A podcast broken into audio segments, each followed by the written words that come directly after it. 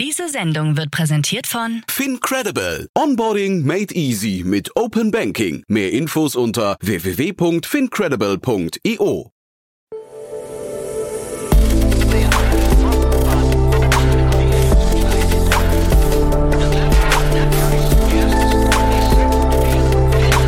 Startup Insider Daily. Investments und Exits. Herzlich willkommen zu Startup Insider Daily. Mein Name ist Jan Thomas und das ist unser Format Investments und Exits. Jeden Tag sprechen wir hier mit den wichtigsten Investorinnen und Investoren aus Deutschland, Österreich und der Schweiz und wir diskutieren Geschäftsmodelle, wir diskutieren Finanzierungsrunden, Exits und alles, was dazugehört.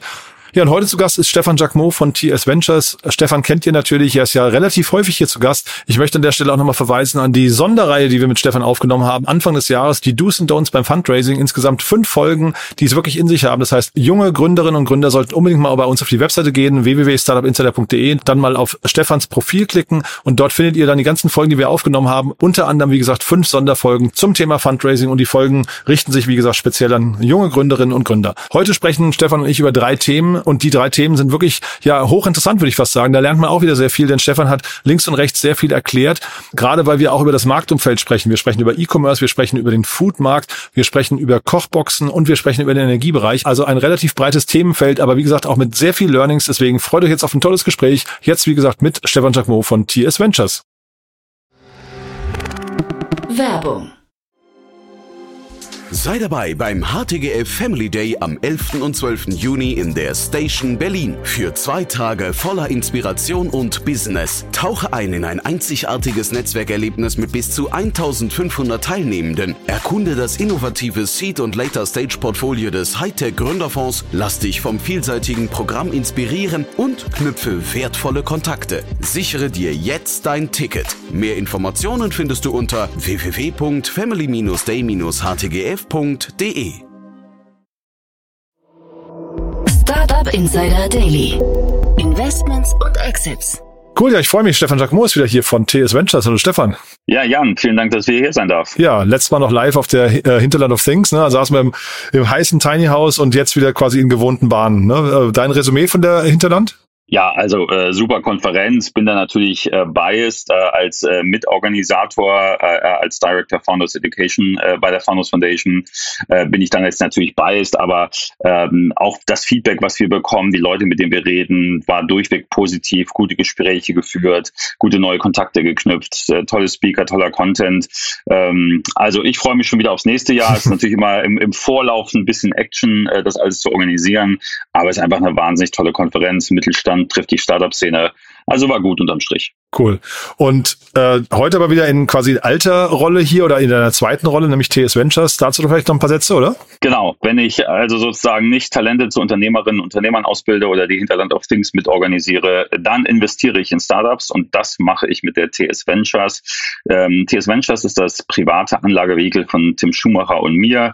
Tim könnte man kennen als einer, der äh, AdBlock Plus mitgegründet hat, ähm, aber jetzt auch den World Fund mit aufbaut, ein 350 Millionen Euro Klimafonds ähm, zur Bekämpfung des Klimawandels. TS Ventures ist unser privates Anlagevehikel. Wir machen also alles außer Climate Tech, damit mittlerweile ähm, starken Fokus auf SaaS, auf sehr Technologie, äh, technologisch getriebene Themen in äh, Deutschland, Europa und USA, haben so 30 Beteiligungen circa, ist ja immer so ein bisschen plus minus, äh, man verkauft mal welche, man kommt neu hinzu, also plus minus 30, die wir betreuen und äh, investieren zwischen 300 und 700.000 Euro initial und können dann über die Zeit 1, 1,5 Millionen investieren. Mhm.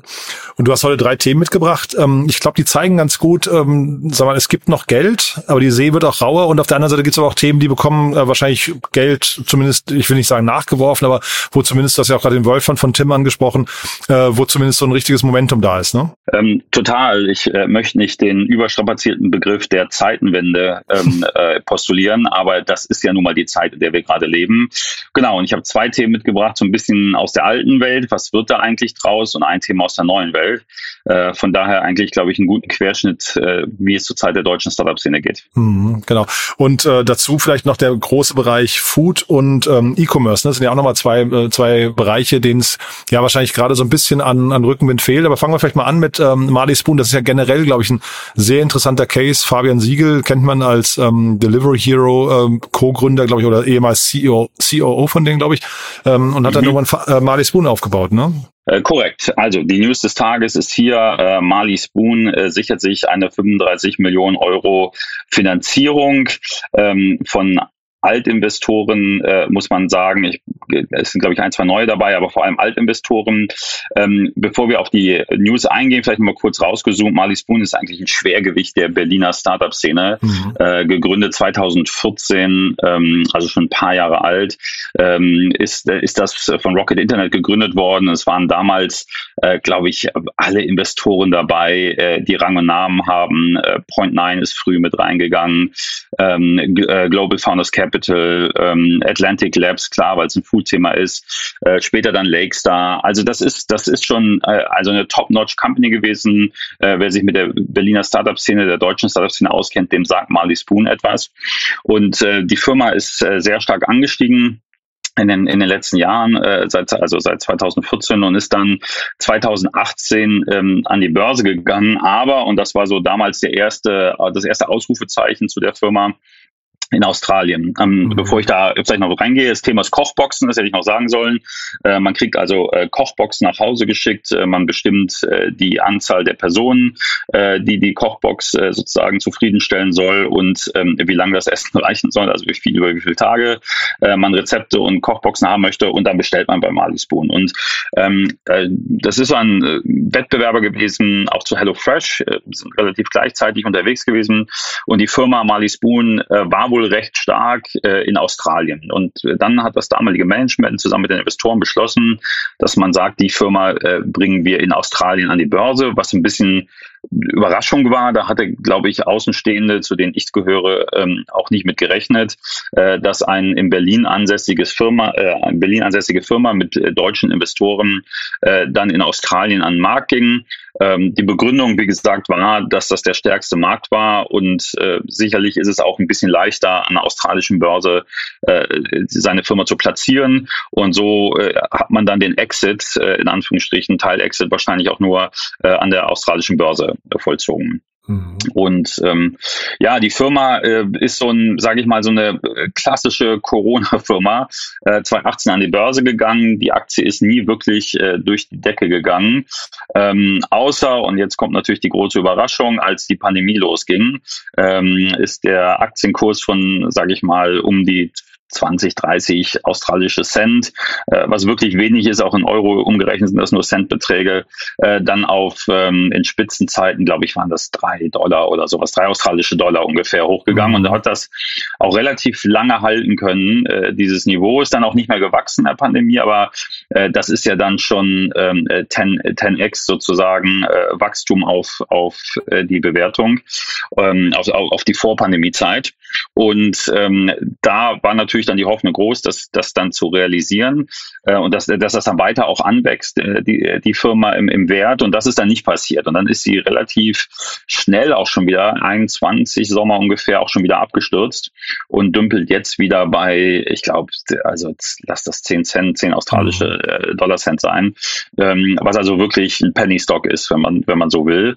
Und ähm, ja, und jetzt gibt's äh, Bestrebungen, äh, das zur Vorgeschichte noch, äh, die Firma zurück nach Deutschland zu holen, zumindest was die Börsenheimat angeht, und an der Frankfurter Börse zu listen. Und äh, die, die sich da berufen fühlen, diesen Deal zu strukturieren und das zu machen, ist äh, 468 Capital. Äh, Alexander Kuttlich, ex-Rocket Internet, bekannter Venture Capital Fund ähm, aus, aus Deutschland. Und die haben SPAC gegründet. Ähm, äh, 468 SPAC 2, ähm, also eine Börsenhülle sozusagen, ein, ein Unternehmen, was mit einer Hülle schon an der Börse ist.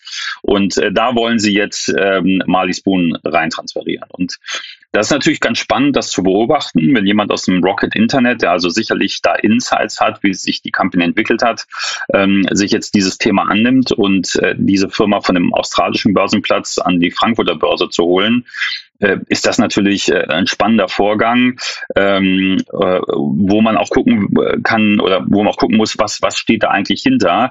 Die Erklärung, die ich mir jetzt so im, im Vorlauf zu, zu unserem Podcast gemacht habe, ist, äh, wenn man sich äh, HelloFresh einfach anguckt als Wettbewerber, ähm, die ähm, nur mal zum Vergleich, Marley Spoon hat zurzeit eine Börsen, ähm, also eine Marktkapitalisierung von 40, äh, 50 Dollar, Euro, Euros, 40 bis 50 Millionen Euro ungefähr. Ähm, und, und HelloFresh hat halt aktuell fast 4 Milliarden Euro ähm, Bewertung. Und im Prinzip ist es ein recht ähnliches Geschäftsmodell. Und ähm, die, das, was ich mir jetzt nur erklären kann, ist, dass da im Vorfeld äh, oder dass sich jetzt die Leute überlegen, äh, da ist noch äh, Luft nach oben, ich kann da angreifen. Ähm, wobei ich mich echt frage, wie jetzt aktuell die Margen sind bei so einem Geschäftsmodell, äh, wenn die Pandemie äh, da ja jetzt anscheinend überstanden zu sein scheint. Ähm, und, und beide Geschäftsmodelle, auch HelloFresh ähm, in, in den Krisenjahren oder in den, in den Corona-Jahren, börsentechnisch waren es ja Erfolgsjahre, ähm, äh, wenn auch HelloFresh in den, in den Corona-Jahren stark an, ähm, an äh, Marktkapitalisierung zugewonnen hat und danach abgefallen ist, ähm, wie man dann sagt, sagt, dass, dass da könnte was zu holen sein. Ähm, denn zur Wahrheit gehört es auch, ähm, äh, Marley Spoon macht eigentlich kaum eine EBITDA-Marge. Mhm. Ähm, als sie an die Börse gegangen sind, 2018, äh, waren es noch äh, um, um, die 40 Prozent. Und jetzt äh, sind sie wohl bei ungefähr zwei Prozent, äh, in 2020 wohl auch null Prozent da habe ich natürlich äh, ein Geschäft mit so einer geringen Marge, das ist natürlich ein Geschäftsmodell, was stark unter Druck steht. Mhm. Ich glaube, da gibt es eine ganze Reihe an, an Fragen, wahrscheinlich auch ein paar, die wir gar nicht beantworten können. Ne? Äh, aber was man zumindest jetzt erstmal festhalten muss, ähm, Alexander Kuttlich in seiner Rolle als äh, ehemaliger Rocket-CEO äh, kennt natürlich das Modell wirklich sehr, sehr gut. Und das ist halt ganz spannend, wenn man sich mal den Chart anguckt. Also Rocket ist 2019 ausgestiegen bei äh, HelloFresh damals und ähm, danach erst wirklich, also es ist ganz spannend, sich das anzugucken. Danach, äh, wahrscheinlich ein halbes Jahr später, ist die Aktie dann, äh, hat, ist die wirklich dann gestiegen auf äh, innerhalb von drei Jahren, glaube ich, auf ihr Allzeithoch und ähm, liegt jetzt so ungefähr beim doppelten Wert. Aber Rocket ist ausgestiegen bei, ich glaube, so sechs, sieben, acht äh, äh, Euro damals. Ähm, Allzeithoch waren äh, über 70. Ne? Das ist schon ganz spannend. Mhm. Und ich kann mir schon vorstellen, dass sowas, also zum einen, man hat das Modell damals, hat man hat dran geglaubt, hat das irgendwie verfolgt. Ähm, ärgert sich vielleicht bis heute, dass man da irgendwie, keine Ahnung, eine, äh, ne, ne, ne 10x hat äh, vorbeiziehen lassen, wo man eigentlich größter Shareholder war und hat jetzt vielleicht in Marley Spoon was gesehen, was dann irgendwie quasi dieses Modell wiederholen könnte. Ich weiß es nicht genau, aber scheinbar das HelloFresh-Modell hat sich ja etabliert und ich glaube, das ist fast so, wenn man sich die ganzen Player anguckt, so ein bisschen Winner-Takes-it-all-Markt, weil alle anderen, die in dem Markt unterwegs sind, äh, außer HelloFresh, die dümpeln eigentlich wirklich äh, oder, oder stagnieren, wenn nicht sogar rückläufig bis hin zu, wir haben es jetzt gerade besprochen, Penny Stocks, ne? Ja, korrekt. Ich meine, das kann natürlich tatsächlich so eine Strategie sein, ja, dass ich halt sage, ähm, ich äh, mache mich attraktiv für einen potenziellen Käufer. Mhm. Der Käufer wäre dann HelloFresh und äh, ich versuche absichtlich äh, einen, einen ähm, Börsenplatz oder eine, eine ähm, Jurisdiktion anzustreben, in der eine, eine Fusion ähm, sehr leicht möglich ist, indem ich halt sage, guck mal, wir sind in Ländern äh, groß, in denen äh, HelloFresh jetzt nicht groß ist, um dadurch mhm. eine äh, sinnvolle Fusion zu machen. Das war auch immer ja früher das, das Geschäftsmodell von Rocket Internet, äh, zu sagen, wir sind ja überall da groß äh, außerhalb der USA, mhm. um dann halt auch äh, potenziellen Käufern in den USA äh, sich anzudienen und zu sagen, ihr beherrscht die USA, wir Rest of the World und äh, jetzt kauft uns mal, was ja auch eine sehr smarte Strategie ist, muss man auch sagen. Und ja, also ich meine, vielleicht, wenn so ein Alexander Kuttlich das so beobachtet, sagt sich, äh, das könnte vielleicht hier auch funktionieren. Mhm. Zumal die Bewertung ja jetzt wirklich, wirklich im Keller ist. Ne? Ich habe mir jetzt nochmal auf Similar Web sehr oberflächlich sich angeschaut, äh, wo die meisten Kunden von Marley Spoon oder woher, woher der meiste Traffic kommt. Es ist dann doch mit Abstand die USA, wo der, wo, wo der größte äh, Traffic-Anteil sitzt, dann aber Australien und dann die Türkei. Also es könnte sein, da ist vielleicht dann doch so ein, so ein Übernahmetarget, was man da, was man da aufbaut. Ähm, weil ansonsten, glaube ich, ist es ein sehr kapitalintensives Spiel. Ich glaube, also da würde man jetzt mit den 35 Millionen, über die wir gerade sprechen, nicht sehr weit kommen, vermute ich mal. Total. Äh, und du hast da gerade äh, eine, eine Information gelassen ausgesprochen, nämlich äh, auch das Thema Bewertung und das gehört zur News dazu, ähm, weil so wie sich das liest, werden die alten Bestandsinvestoren, die jetzt in dieser Runde nicht mitgehen, brutalst verwässert. Mhm. Ähm, also da findet wohl so ein Squeeze-out statt der alten Investoren, die jetzt nicht mehr mitgehen und frisches Kapital wird vorne rangestellt. Also nur um mal da Perspektive zu setzen, setzen. Die 35 Millionen erfolgen wohl ähm, auf äh, einer 41 Millionen Euro Pre-Bewertung, so dass man dann zu einer 6 Millionen, 76 Millionen Post-Bewertung kommt, was halt schon brutal hoch über dem aktuellen äh, äh, Markt, äh, also Börsenwert ist, mhm. so dass das natürlich auch ein bisschen attraktiv ist für die äh, aktuellen Investoren, äh, da zu überlegen, ob man da vielleicht auch Secondaries macht oder rausgeht. Mhm. Aber im Prinzip werden die Alten hier gerade brutal verbessert, wenn man sich überlegt, dass sie mal äh, auch die letzte Runde, ähm, die Ende, äh, jetzt will ich nicht lügen, ich glaube, die war Anfang diesen Jahres, da gab es auch schon mal eine erste Finanzierungsmaßnahme, äh, da wurde die Firma noch mit 115 Millionen bewertet. Also die Bewertungen gehen halt runter ähm, und, und da werden halt alte Investoren brutal rausgedrängt aus der Firma. Also behalten wir mal im Blick, äh, gibt wie gesagt so ein paar Dinge, wo wir nur mutmaßen können, aber äh, ist ein spannender Move, ne? Und es ist so eine, äh, also ich kann man fast drauf wetten, also jetzt keine Anlageempfehlung, aber kann man fast darauf wetten, dass da zumindest noch was passieren wird in die eine oder andere Richtung. Ich glaube, das ist sehr volatil und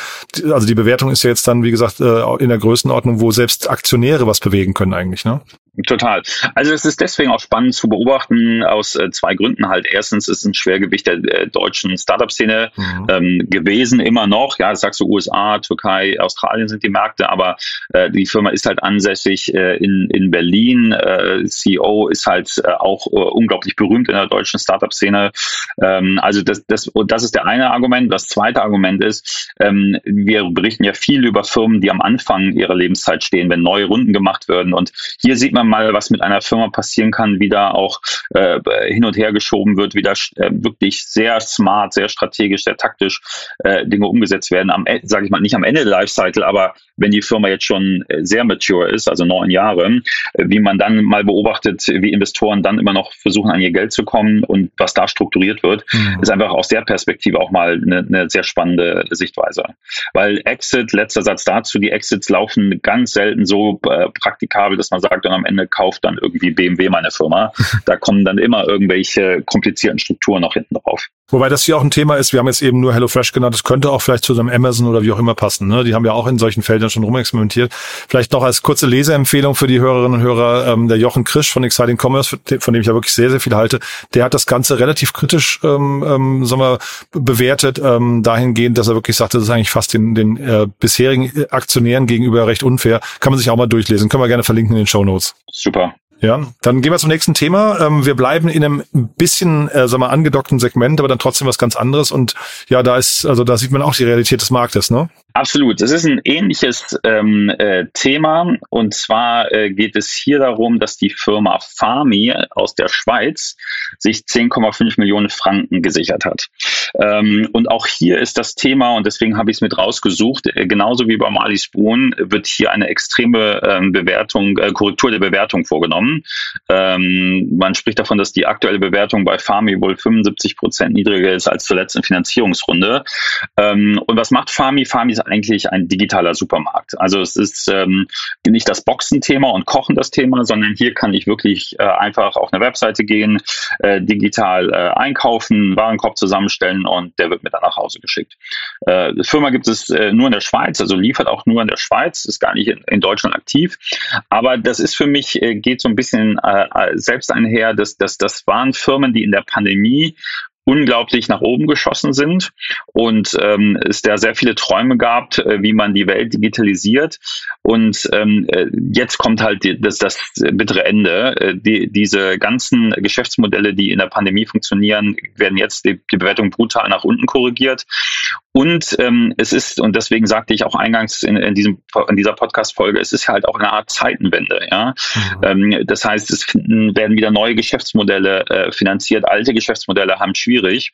Und äh, das ist auch mein Tipp, den ich hier an den Gründerinnen und Gründern mitgeben will, ist, ähm, wir leben jetzt zwar äh, investorentechnisch in einer Krisenzeit, wobei ich jetzt schon wieder erste Anzeichen gesehen habe, dass zumindest jetzt in Europa wieder ein bisschen freudiger investiert wird, aber ähm, in den USA ist es halt brutal, weil ich in den USA halt haben viele Fonds die 2021er Bewertungen in ihren Portfolios und äh, wer da im, im Fund Lifecycle irgendwie im fünften, sechsten Jahr war 2021, ähm, der, der, der Fund kommt jetzt in, in großes Problem und ähm, wir werden, glaube ich, in den USA noch noch einiges an an Fundsterben sehen. Äh, Fundsterben definiert als eine Investmentsgesellschaft wird nicht in der Lage sein, jetzt äh, den nächsten Fonds aufzulegen.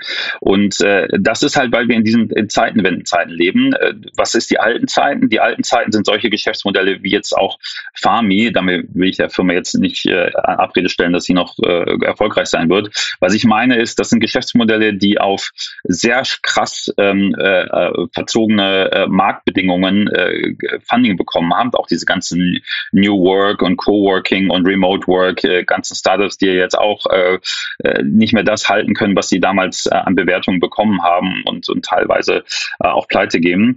Ähm, dass also dieses ganze Remote und wir arbeiten von zu Hause und sind äh, völlig äh, verteilt, dass das nicht stimmt und dass diese alt die Regel, die noch vor ein paar Jahren galt, also Topline Growth, möglichst viel Wachstum, ähm, erstmal Landgrabbing machen, dass das in der heutigen Zeit nicht funktioniert. Und, und Fun Fact, das war auch lustigerweise vor 2008 ähm, auch der Fall. Da gab es dann auch Geschäftsmodelle, wo es nur um Topline-Growth ging und Landgrabbing. Und dann auf einmal sagte man nach 2008, 2009, wir müssen wieder auf Profitabilität achten.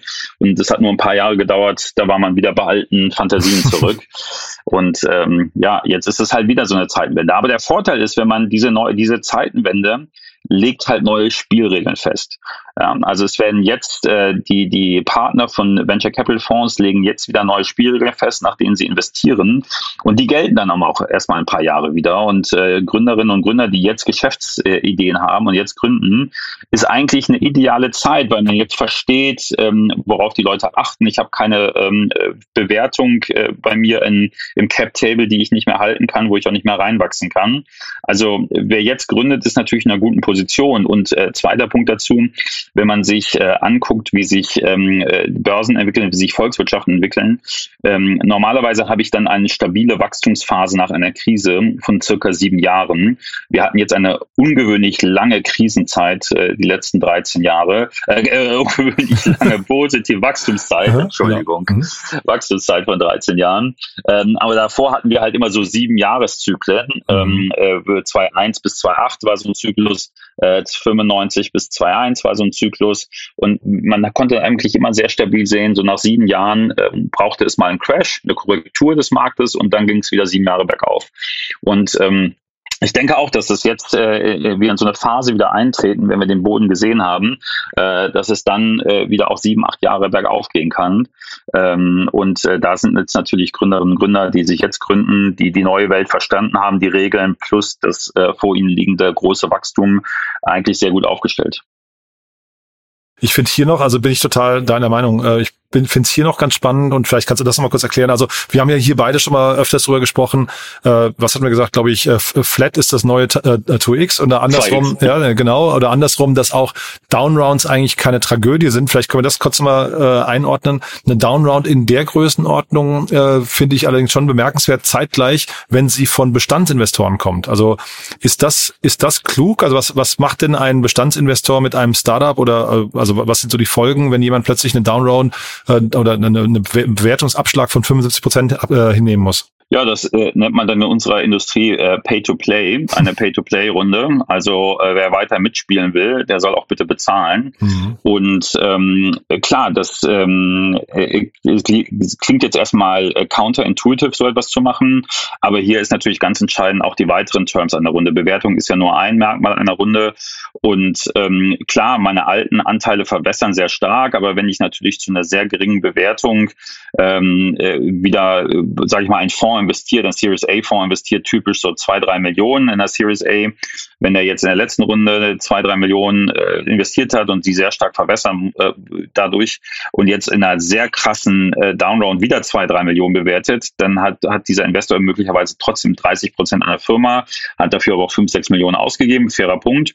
Und dann kommt es an halt auf die anderen Terms an, äh, die man hat. Und da sehen wir in der Industrie jetzt sehr stark, äh, dass natürlich mit Liquidation Preferences rumgespielt waren. Mhm rumgespielt werden. Das hatten wir kurz erklärt äh, in unserer äh, Podcast-Folge, wo wir halt Gründerinnen und Gründern Tipps gegeben haben, mhm. worauf sie zu achten haben, ähm, Anfang des Jahres. Ähm, und da war ja äh, mein Credo 1x Non-Participating Liquid ist das, äh, was jeder in seinem ähm, Beteiligungsvertrag drinstehen haben soll.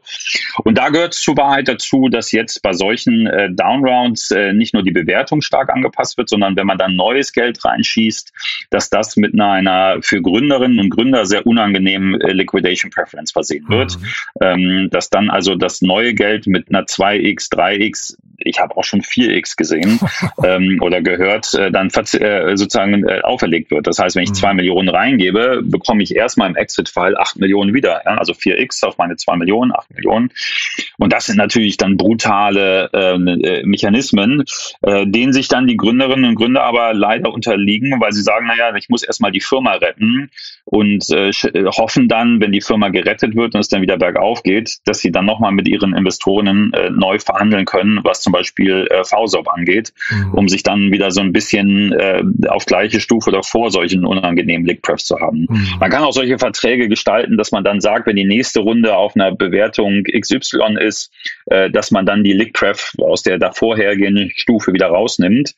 Aber äh, ich bin ziemlich sicher, dass bei solchen Downrounds auch noch mit der Lickpref rumgespielt wird. Und, ähm, und das ist leider ein Zeichen der Zeit heute bei solchen Geschäftsmodellen, die, sage ich mal, in 21, 22 hohe Bewertungen realisiert haben. Andere, andererseits die, äh, sag mal, äh, glaube ich, oder Hauptregel für Investoren ist ja auch, oder eine, eine der Hauptregeln, dass man äh, schlechten Geld kein Gutes hinterherwerfen soll. Ne? Und ich glaube, das ist erstmal ein Signal dafür, dass man an das, an das Unternehmen noch glaubt. Ja, ähm, das stimmt. Das ist äh, BWL, zweites Semester an jeder Hochschule in Deutschland. Forget about sunk cost ist äh, der über, die Überschrift in dem Kapitel der Bücher, die man da zu lesen hat. Mhm. Also schmeiß nicht gutes Geld altem hinterher, wie du richtig gesagt hast. However, ich muss dir aus der Berufspraxis, aus dem Alltag sagen, das ist die Regel, die, glaube ich, mit am meisten gebrochen wird okay. äh, in der Investorenszene. Äh, also das ist, ähm, da, da, weil es dann doch nochmal irgendwie Hoffnung gibt und ähm, manchmal auch äh, dann einen Plan gibt, an dem man zuerst erstmal glaubt, dass man das doch noch irgendwie retten kann. Ähm, und äh, VCs äh, liegen ja auch, unterliegen ja auch der Berichtspflicht gegenüber ihren LPs, äh, also den, den äh, Limited Partners, den Investoren des Venture Capital Fonds. Mhm. Und ähm, denen dann zu erzählen, dass man jetzt eine Firma auf Null abschreiben muss, ähm, tut denen auch weh. Und äh, dementsprechend versucht dann auch ein VC dann zu sagen, naja, bevor ich jetzt meinen Investoren sage, dass hier die Firmen Bach runtergehen, gebe ich lieber noch mal ein bisschen Geld und wir entwickeln einen Plan und wir hoffen noch mal, vielleicht kriege ich das Geld irgendwie noch gerettet. Ähm, und das geht ja auch, äh, häufig gut. Also es, äh, das heißt häufig, es geht immer mal wieder gut. Prozentzahl würde ich mich jetzt nicht so hinreißen lassen, die zu nennen. Aber deswegen macht man das. Aber es ist lustigerweise tatsächlich die Regel, die am meisten in der Venture Capital Szene gebrochen wird. Forget about sunk cost. Und vielleicht noch ganz kurz Einsatz zu dem Segment, in dem, in dem Farmi unterwegs ist. Das ist schon, glaube ich, grundsätzlich ein spannendes Thema. Ähm, ein bisschen überlaufen vielleicht. Äh, wahrscheinlich auch relativ komplex, würde ich vermuten. Aber grundsätzlich ein Thema, wo ich meine, so ein Picknick und Flaschenpost und so weiter ähm, äh, sich tummeln und, und auch zur guten Bewertung. Und jetzt kommen die halt eben hier mit, mit, äh, sagen wir, mit Bio-Online-Themen, mit Bio, Bio-Lebensmitteln, ne? Ja, also äh, ich bin nicht der größte Experte von solchen Lieferdiensten und Lebensmittel online kaufen. Mhm. Ähm, was natürlich der Vorteil von Flaschenpost war äh, oder ist, ist natürlich der unglaubliche Fokus. Ja, es, es geht halt einfach nur um Getränke. Mhm. Äh, der, der Nutzen ist klar. Leute wollen nicht ihre Getränke irgendwo hin und her schleppen und viele Leute wollen nicht mit dem Auto immer zum Einkaufen fahren. Und der einzige Grund, warum sie fahren mit dem Auto ist, sind die Getränke. Und ähm, und das ist natürlich äh, in, in, in der Startup-Welt lernen wir, hab einen Fokus, dann bist du erfolgreich. Und es gibt auch Gründe, dass äh, äh Flaschenpost ähm, erstmal zurückhaltend war, andere äh, Lieferdienste mit anzubinden oder Lieferprodukte anzubinden. Mhm. Also das könnte hier natürlich wirklich auch der Fall sein, dass das gar nicht so trivial ist, einen ganzen Supermarkt zu machen. Äh, Rewe ist da ja auch dran. Ähm, die können ja auch nicht äh, diese zehn Minuten äh, Lieferung, was ja der, die, der Angriffsfaktor von Gorillas und Flink äh, war, zu sagen, äh, wir schaffen das in zehn Minuten. Ähm, auch ein Rewe sagt ja, wählen Sie das Wochentag aus äh, und frühestens erst in so und so vielen Tagen, wenn wir liefern können. Ähm, also ich bin nicht der größte Experte. Ich glaube, die Komplexität ist echt nicht gering, wenn ich mhm. einen Vollsortiment-Supermarkt äh, digital abbilden möchte. Ähm, bin gespannt, wie sich das entwickeln wird. Mhm. Und wir hatten ja jetzt gerade erst von Al Alpacas die Insolvenz, also die sind ja auch sagen in so einem unverpackt Segment unterwegs gewesen als Lieferdienst für Lebensmittel. Also das kann schon sein, dass das Marktumfeld dafür einfach äh, ähm, schwierig ist. Wir hatten aber eingangs gesagt, es gibt auch Märkte, die haben Rückenwind äh, oder Marktsegmente und da hast du auch noch ein tolles Thema mitgebracht, ne? Genau. Ich ähm, bin ja immer gerne äh, jemand, der ein Podcast on a high note endet, also was Positives.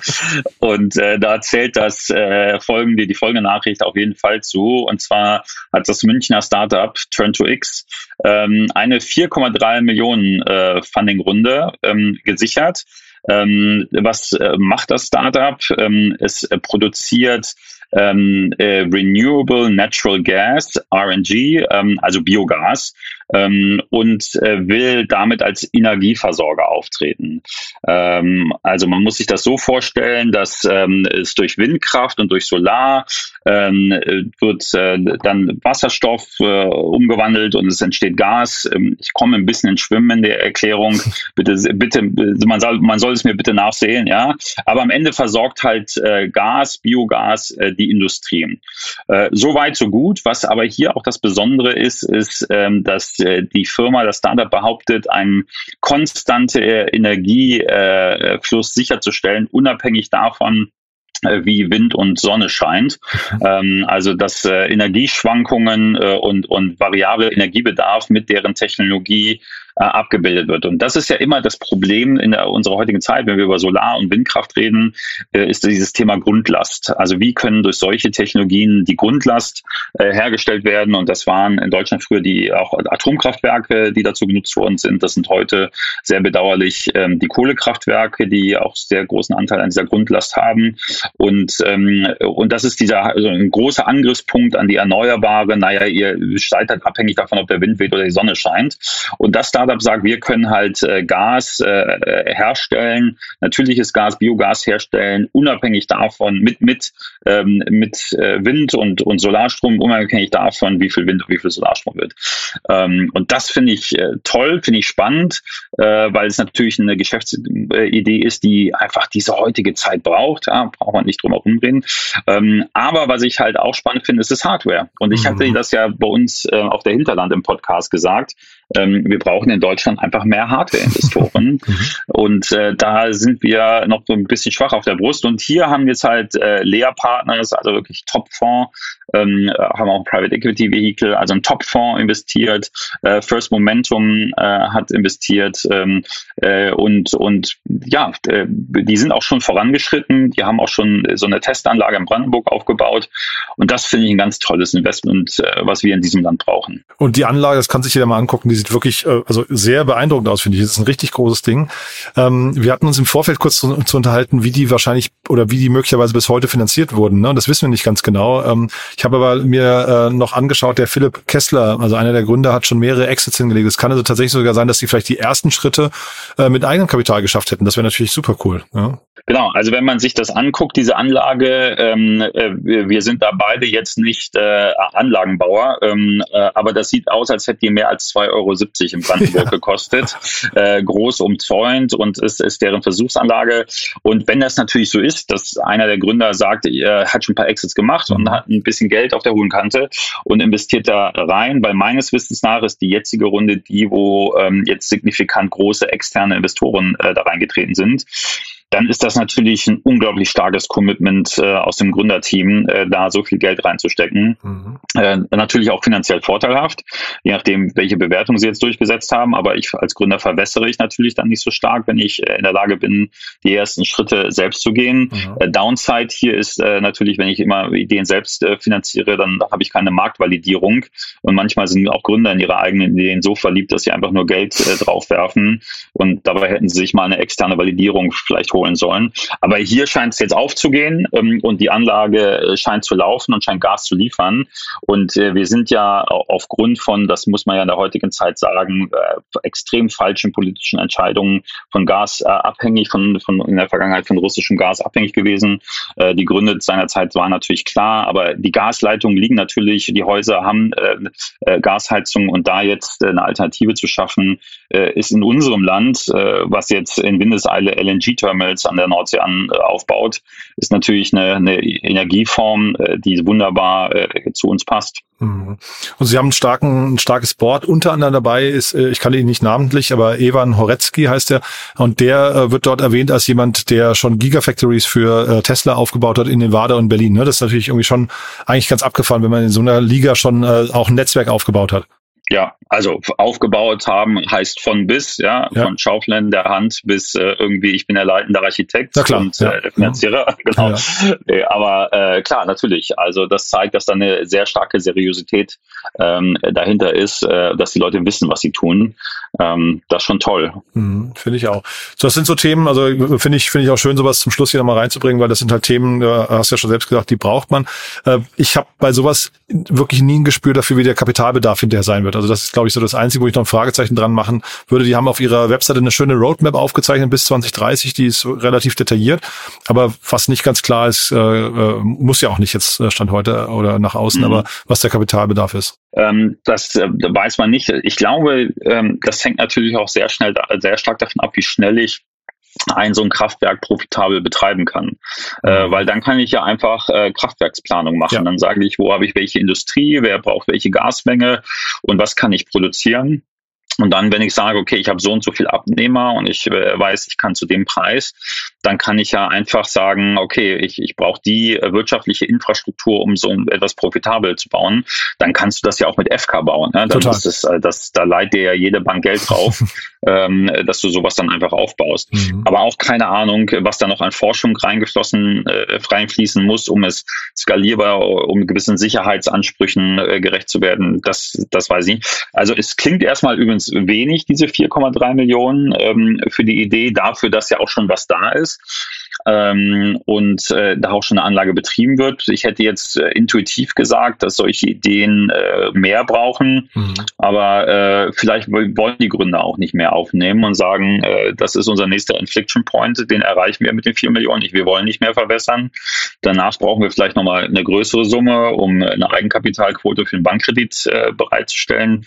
Kann sein, mhm. ja, aber sehr spannendes Thema Auf aus München. Fall. Und und das ist halt auch wieder, deswegen auch so gerne zum Ende, weil ähm, man, wir sehen ja jetzt, jetzt kommt ein kleines politisches Statement, wir sehen ja jetzt, dass unsere Gesellschaften manchmal so ein bisschen abdriften, dass man nörgelt, dass man immer unzufrieden ist. Es ist so viel leichter zu nörgeln, als etwas aufzubauen.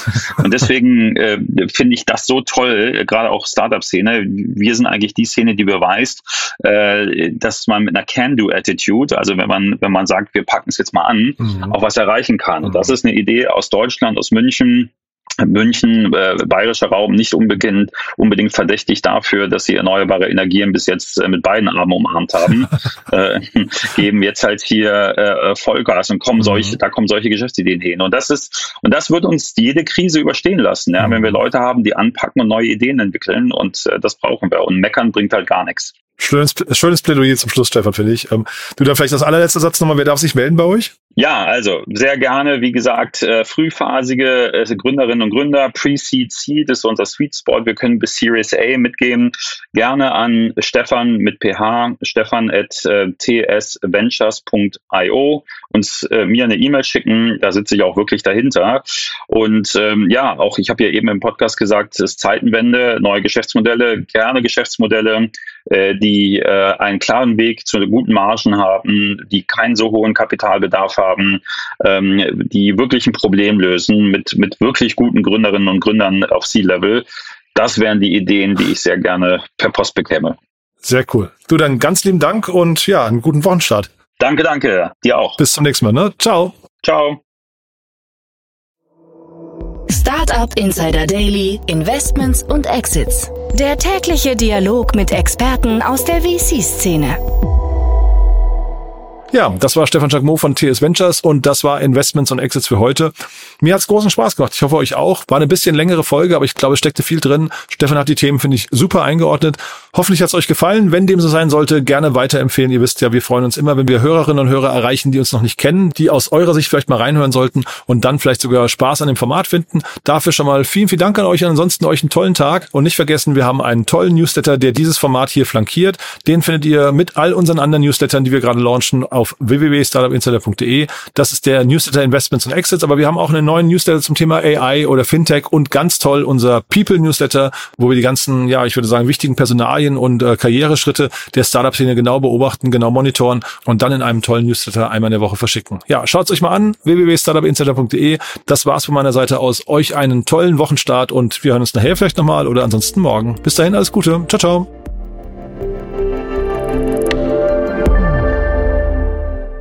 Diese Sendung wurde präsentiert von Fincredible. Onboarding made easy mit Open Banking. Mehr Infos unter www.fincredible.io.